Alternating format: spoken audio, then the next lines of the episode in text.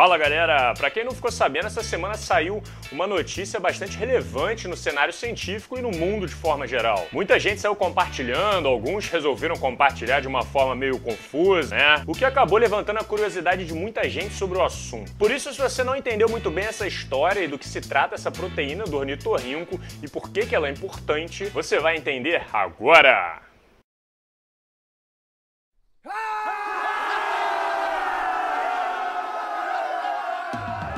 Essa semana, vários portais de notícia divulgaram que os cientistas teriam encontrado uma suposta proteína no leite dos ornitorrincos que teria propriedades antibióticas, ou seja, ela seria letal a vários tipos de bactérias. E para quem não sabe, apesar do ornitorrinco colocar ovo, ele é um mamífero, ou seja, ele também produz o leite. Taca fogo que isso é coisa do capeta! Na verdade, tudo indica que os ornitorrincos têm um organismo muito semelhante ao que teria sido os nossos ancestrais mamíferos. Pensa comigo, antigamente a maior parte dos animais protegiam a sua prole dentro de estruturas que são os ovos. E aí, com a seleção natural e a adaptação dos organismos, alguns deles acabaram desenvolvendo uma forma de dar um suporte nutritivo a essa prole. E esse suporte é o leite materno. Essa sacada acabou dando certo porque, teoricamente, agora você teria os nutrientes para nutrir o seu feto, pelo menos no começo da vida dele, dentro de você. Então você não precisaria sair para ficar caçando e trazendo o alimento para ele, deixando ele sozinho e correndo perigo muitas vezes, que é o que a gente acaba observando em vários casos de pássaros, por exemplo. Mas a prole ainda seria muito fraca e vulnerável no início. Então, quanto mais perto e próximo esses mamíferos mantivessem seus filhotes, maior segurança eles teriam e maior seriam suas chances de sobreviver. E por isso um outro grupo de mamíferos acabou se adaptando e surgindo, os chamados metatérias, que são os mamíferos que têm uma espécie de bolsa para guardar e proteger os filhotes enquanto eles amamentam e se desenvolvem desenvolvem. A natureza é foda! Mas melhor ainda foi quando esses mamíferos desenvolveram uma outra estratégia. Ao invés de proteger o feto dentro de uma bolsa, que tal desenvolvê-lo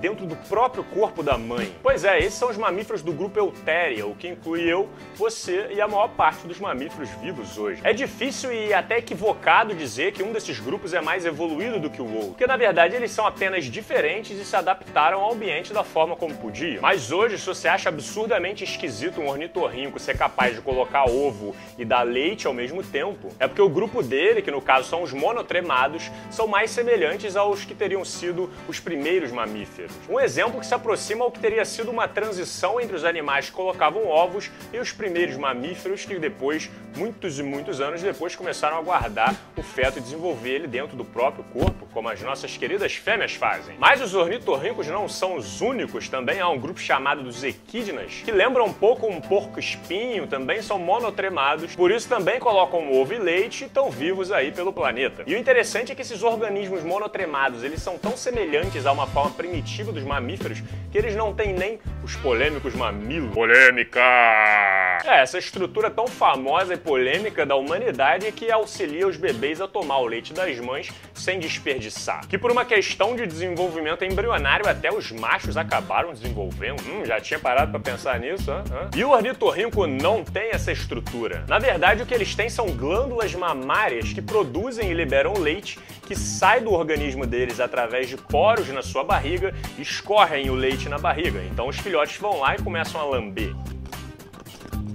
Infelizmente, como a curiosidade do ser humano não tem limite, os cientistas foram lá coletar parte desse leite para descobrir quais substâncias a mamãe ornitorrinco estava dando para os seus filhotes. E eles descobriram nada mais, nada menos de que esse leite tem propriedades de antibiótico nele. Mas, pelo contrário do que muita gente está pensando, essa não foi a descoberta da semana. Na verdade, isso já foi descoberto há algum tempo. Em setembro de 2014, a revista científica GBE, né, que é a sigla para Genome Biology and Evolution, publicou uma matéria revelando que o leite leite dos monotremados, o que também inclui o grupo dos equidnas, produz uma substância que serve como antibiótico. Desde então, os cientistas continuaram focados estudando cada vez mais sobre esse leite para tentar descobrir como funciona essa propriedade antibiótica, qual é a proteína responsável por isso e por que ela funciona dessa forma. E a hipótese mais plausível até agora, que justifica a produção desse antibiótico no leite, está diretamente relacionada ao fato dos ornitorrincos não terem mamilos. Olha só, sabia que tinha alguma coisa errada nessa história aí, ó. Sem mamilo, tem alguma coisa errada mesmo. A questão é que todo mundo sabe que esse leite materno ele é extremamente nutritivo. Ele contém várias substâncias importantes para o desenvolvimento da vida. E como os ornitorrincos não possuem um mamilo para direcionar esse leite dentro do feto e ele acaba escorrendo pela barriga da mãe, a mãe fica muito vulnerável a qualquer tipo de infecção, já que esse leite estaria atraindo a possibilidade de desenvolvimento de bactérias ou de fungos nele. Por isso, muito provavelmente, os ornitorrincos que tiveram uma mutação que acabaram produzindo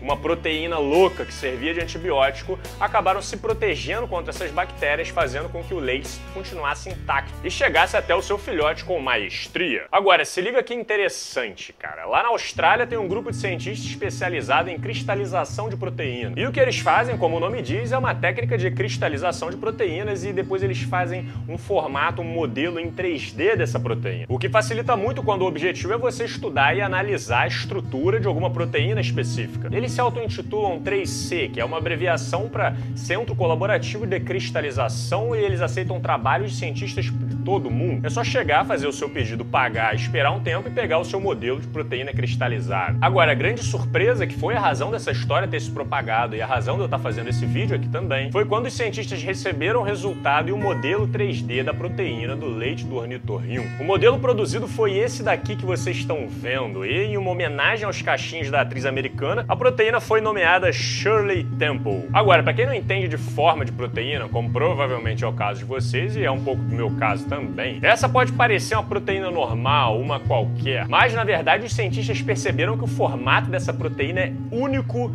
e nunca visto antes. Uou! Até na forma da proteína, o ornitorrinco se supera em esquisitice. E o melhor, o design específico dessa proteína carrega com ela um potencial para ser uma arma muito letal contra muitas bactérias. E isso é muito relevante para o nosso cenário atual. Para vocês terem uma ideia, uma das maiores descobertas do século XX foi a penicilina, uma proteína produzida por fungos que foi descoberto meio na cagada e foi isolada, estudada e hoje serve como base de produção da maior parte dos antibióticos que a gente tem por aí. E desde então os antibióticos foram sendo utilizados a rodo por toda a sociedade. Quanto é que muito provavelmente todos vocês já usaram antibiótico pelo menos uma vez na vida. O problema é que justamente o excesso no uso acabou nos trazendo uma das grandes preocupações que nós vamos enfrentar no século 21 que é o desenvolvimento das superbactérias. As superbactérias nada mais são do que bactérias normais, mas que foram selecionadas tantas vezes pelos nossos antibióticos que a gente acabou selecionando linhagens inteiras de bactérias resistentes a eles. Ou seja, os antibióticos estão perdendo o efeito. E essa preocupação é tão séria que ano passado a ONU lançou um apelo para que todos os cientistas do mundo inteiro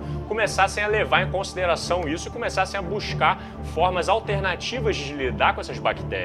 Os Estados Unidos chegou a lançar prêmios e incentivos do governo para qualquer laboratório que quisesse avançar nessas pesquisas. E para quem quiser saber mais sobre essa situação específica da ONU e das superbactérias, eu já tenho um vídeo pronto que foi lançado no meu canal ano passado e está falando e explicando direitinho toda essa treta. E agora, um ano depois, a gente encontrou no lugar mais inesperado de todos a proteína que tem potencial para ser a protagonista da nova linhagem de antibióticos a Shirley Temple, a proteína do leite do ornitorrinco. Cara, essa descoberta é muito foda e pode realmente vir a fazer a diferença na nossa história daqui para frente. E novamente, ela serve como mais um exemplo ultra relevante do porquê que preservar a biodiversidade é algo extremamente necessário. Cara, pelo que a gente sabe até agora, os monotremados são os únicos a produzir essa proteína. E a gente sabe o quão raro eles são. Até o momento, a gente tem um total de quatro espécies, sendo elas restritas ao Austrália e algumas ilhas da região. Imagina se o governo australiano resolvesse passar um trator ali em cima do habitat deles ou construir uma usina lá e colocasse eles em extinção. A gente teria perdido para sempre a possibilidade de estudar e de replicar essas proteínas. E aí a gente chega no Brasil e descobre que a Amazônia, que é a maior biodiversidade do planeta, está caindo aos pedaços e perdendo vários hectares de mata por dia. Tudo bem, não é nada fácil garantir a integridade de uma floresta tão grande com fronteiras internacionais. Mas o problema é quando o povo brasileiro não tem educação científica nenhuma, nem para entender qual é a necessidade de conservar o meio ambiente. E saem por aí gritando, divulgando. Ah, foda-se a Amazônia, se derrubar tudo ela fica igualzinha, depois de uns anos ela volta. É, a floresta volta, mas e a biodiversidade que existia nela? Foi para onde? E se esses monotremados fossem endêmicos de uma região da Amazônia e a a gente tivesse colocado eles em extinção por negligência. Pois é, ainda bem que outros países têm mais responsabilidade com a biodiversidade presente no território deles do que o Brasil, que não só não tem, como parte da população bate com orgulho no peito por não ter, o que é pior ainda. E quem quiser saber um pouco mais sobre essa questão do desmatamento da Amazônia, eu também tenho um outro vídeo no meu canal em que eu falo sobre isso e aprofundo melhor alguns pontos. E também o vídeo do Pirula Floresta Pra Quê, que tem bastante coisa para acrescentar. Então desculpem aqui pelo desabafo, a notícia é bastante positiva, os estudos vão continuar avançando. Vamos torcer para a gente ter encontrado o que a gente precisava, que a gente vai conseguir criar uma nova linhagem de antibióticos para serem usados na humanidade e vamos mostrar para essas bactérias que elas estão mexendo com a espécie errada.